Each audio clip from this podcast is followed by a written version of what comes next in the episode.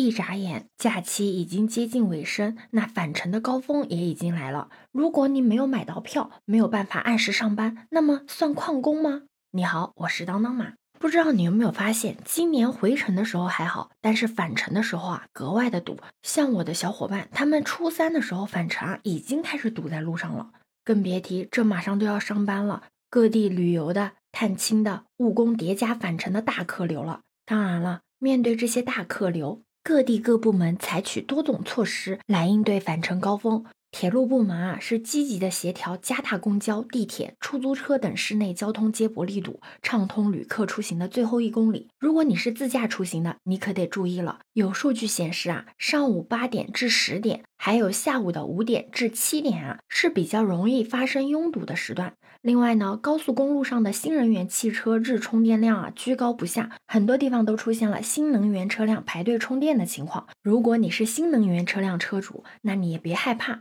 对于充电需求较平日大幅度的增长的大流量站点啊，电力保障部门还临时的增配了可移动充电设施。但虽然说各方啊都已经加大了保障力度，但还是有一些旅客就买不到返程的车票、飞机票。很多人就很担心啊，如果因为天气变化抢不到票等原因，如果不能按时的返工，那该怎么办呢？返程的路上如果受伤了，那能算工伤吗？那这里呢，还是得建议你，对于购买返程车票啊，应该有一个心理预期。如果真的是买不到不能及时返回的票，那最好呢是提前做好请假手续，多和和领导沟通。一般来说，单位都会在特殊时期给予照顾的。那如果呢，你已经买到了返程的票，但是路上由于非主观的原因，像什么天气啊、故障啊等导致的停运，而没有办法准时复工的，一般来说，交通工具因不可抗因素发生延误后，机场啊、火车站、客运公司呢，一般都会发布致歉信的，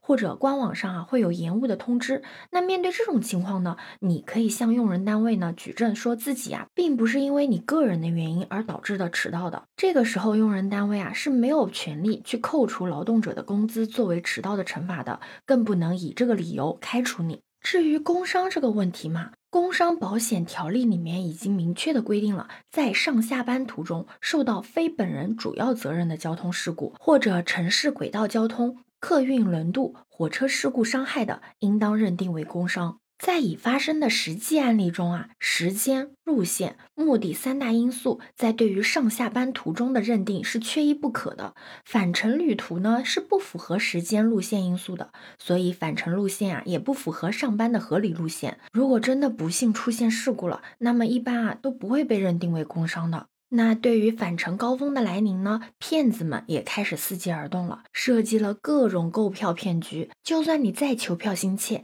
也一定要提高警惕，千万不要落入骗子的陷阱。最后啊，还是要提醒大家，订购机票、火车票啊，一定要通过官方的途径，避免个人的信息泄露。当接到班次取消、需要改签或者退票的电话、短信的时候，一定一定要通过官方电话、APP 核实，不要轻易的、随意的点击陌生链接，更不要随意的转账。对此，你有什么看法呢？可以把你的想法留在评论区哦。